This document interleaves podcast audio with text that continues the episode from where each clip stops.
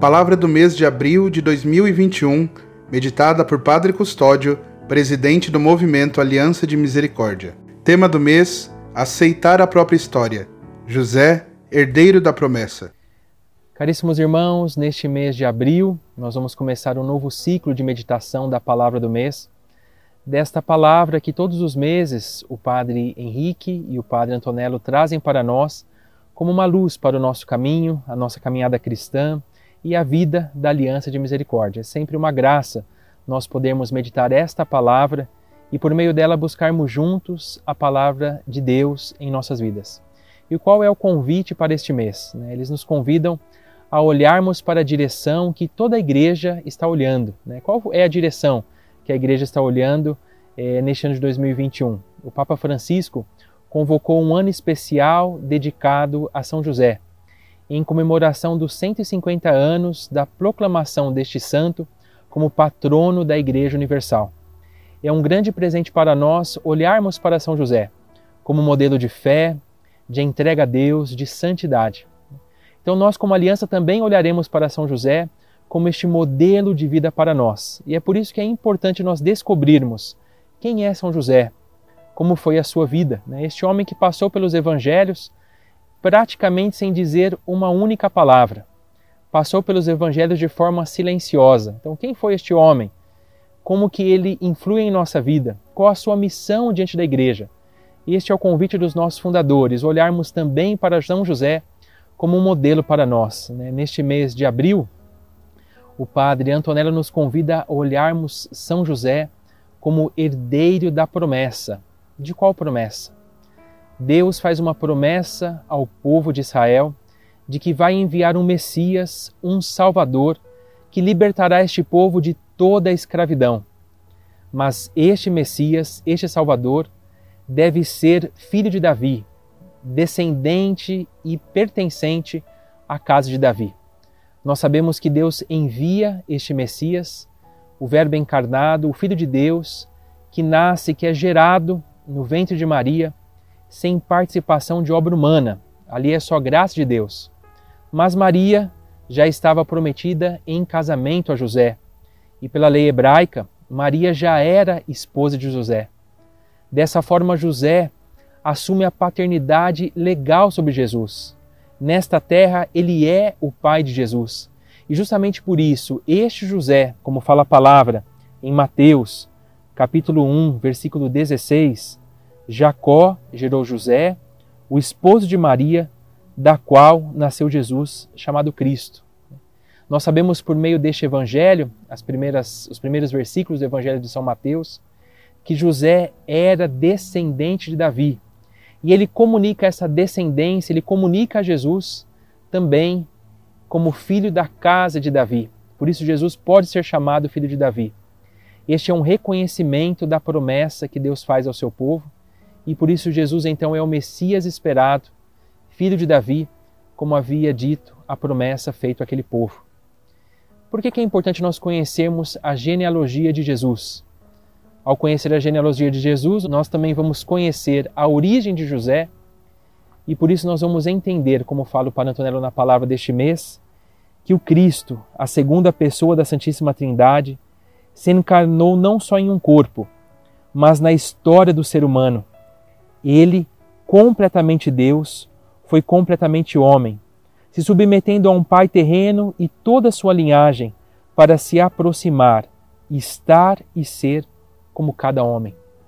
Jesus nasce, assume a condição humana e, ao assumir a condição humana, ele também assume a história que vinha antes dele. É por isso que nós queremos conhecer esta história. Queremos conhecer a história de Jesus, que é a história de José, que é a história deste santo homem que assume a promessa de Deus e por isso se torna herdeiro dela. Pai adotivo de Jesus, pai legal de Jesus nesta terra, que assume a paternidade legal sobre este filho e que conduz também, de alguma forma, deixa-se conduzir por esta promessa. Portanto, o total de gerações de Abraão até Davi são 14 gerações. De Davi até o exílio da Babilônia, 14 gerações. E do exílio da Babilônia até Cristo, 14 gerações. Evangelho de São Mateus, capítulo 1, versículo 17. Quando nós olhamos essas primeiras palavras do Evangelho de São Mateus, o evangelista vai então falar um pouquinho sobre a descendência de Jesus, a sua genealogia. Ele começa lá em Abraão e vai até Jesus, são 40 gerações, divididas em três blocos. O primeiro bloco de Abraão até o rei Davi, depois do rei Davi até a destruição do templo em Jerusalém e o exílio da Babilônia, e depois mais 14 gerações do exílio da Babilônia até o nascimento de Jesus. Quando nós vemos esses nomes que fazem parte da genealogia de Jesus, que é também a história de São José, nós aqui temos reis, temos camponeses, nômades, construtores de cidades, guerreiros, poetas, mulheres que aparecem também nessa genealogia, santos, existem aqui homens santos, e também pecadores. Né? E é interessante porque Jesus nasce de um pai pobre. Né? Nessa genealogia existem 19 reis na história de Jesus. Mas Jesus nasce de um pai pobre. E é interessante porque quando nós olhamos isso, nós aprendemos dessa genealogia que esta pobreza vivida com humildade é um sinal de grande nobreza. Porque São José depois vai passar para o seu filho as coisas mais simples e mais importantes da vida humana. Jesus assume esta história, essa história marcada pela santidade e pelo pecado, essa história marcada por pessoas que buscaram a Deus e outros que se afastaram de Deus. Histórias humanas, porque Jesus é verdadeiramente humano, é Deus e ao mesmo tempo homem, é verdadeiro Deus e verdadeiro homem, como ensina a nossa fé. Mas ele assume essa história justamente para redimi-la. Jesus não rejeita a história humana, ele não rejeita a história das pessoas. Ele assume essa história de santidade e de pecado para redimi-la e para conduzir essas pessoas à salvação. Padre Antonello, nesse mês, nos convida, então, iluminados por essa história, a compreendermos que a genealogia de José demonstra verdadeiramente que Jesus é o Filho do Homem e sua vinda expia os pecados dos homens, a começar os da sua raça, do seu povo, dos seus descendentes. Jesus pertenceu à raça humana, assumiu a sua herança. Além de tudo, Cristo veio para salvar homens e mulheres, gentios e judeus, justos e pecadores. Todos. Todos nós somos aqueles que podem ser atingidos pela salvação. E Jesus já nos deu essa salvação quando assumiu a nossa história. Por isso é importante, ao conhecer a história de José, também a história de Jesus, abraçarmos essa salvação que já nos foi oferecida e não rejeitarmos essa salvação. É uma história marcada por todas as vicissitudes humanas, os problemas que qualquer pessoa tem, e ao mesmo tempo, uma história iluminada, cheia de graça. Não há escuridão que não seja atingida por Deus. Não há nada que Deus não alcance por meio da sua graça. Quantas vezes visitando as ruas de São Paulo ou a Cracolândia aqui mesmo na cidade, muitas vezes no meio daquela, né, daquela situação de lixo, de inferno de sofrimento, alguém se aproximava e dizia: Padre, me tira daqui. Ou algum dos missionários pedia: Me tira daqui, eu não quero permanecer aqui no meio dessa escuridão. Ou seja, naquele gesto simples, é a luz de Deus que chega àquele lugar. Né? E quantas vezes eu vi alguém que foi tocado, jogou o cachimbo de crack e saiu dali daquela situação.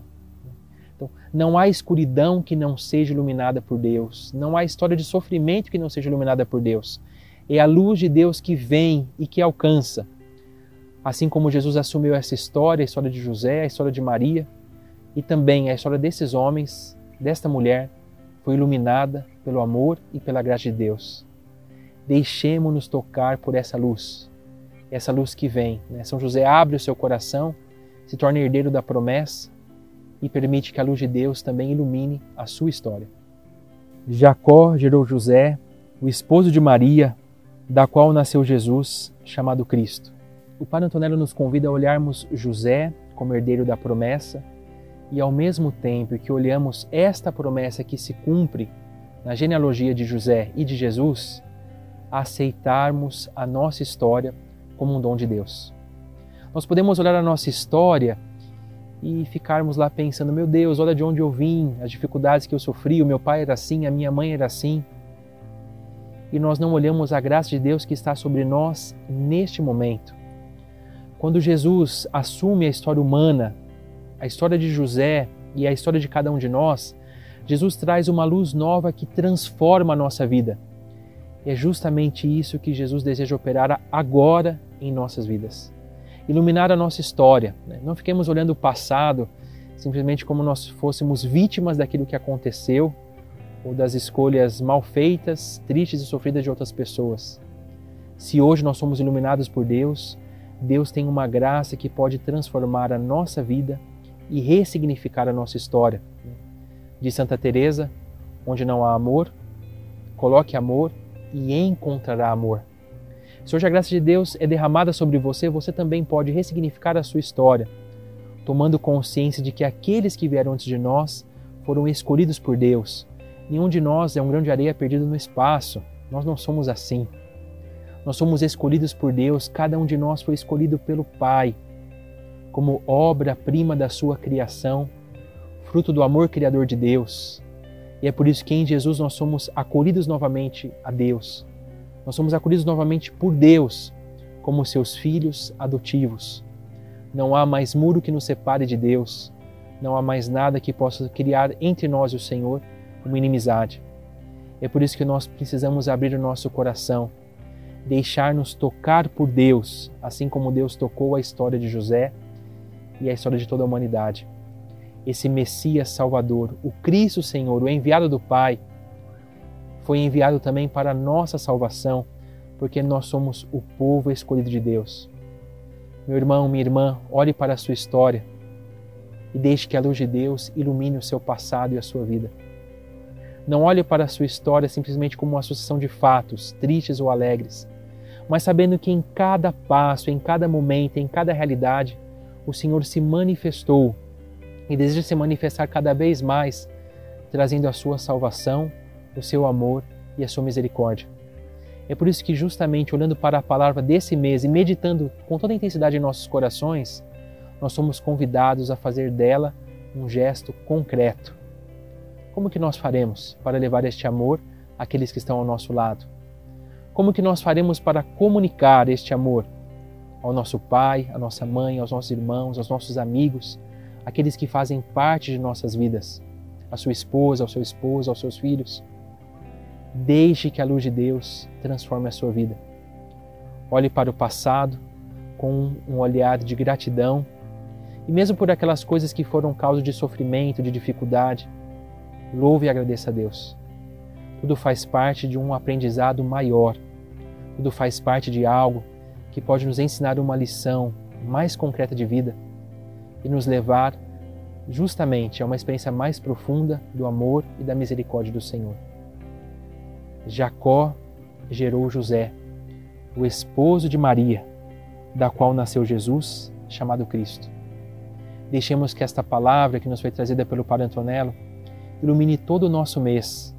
E em cada momento nos recordemos dessa história de amor e de misericórdia, que é a história do povo de Deus, que é a história da igreja, que é a minha e que é a sua história.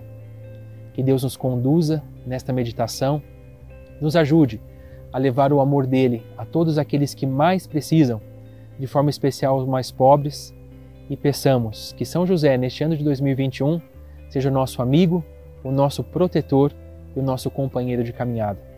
Que Deus os abençoe. Em nome do Pai, do Filho e do Espírito Santo. Amém.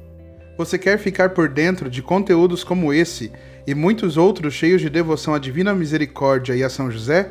Acesse misericordia.com.br. Seja ponte de misericórdia conosco, continue curtindo. Com sua ajuda, a missão acontece.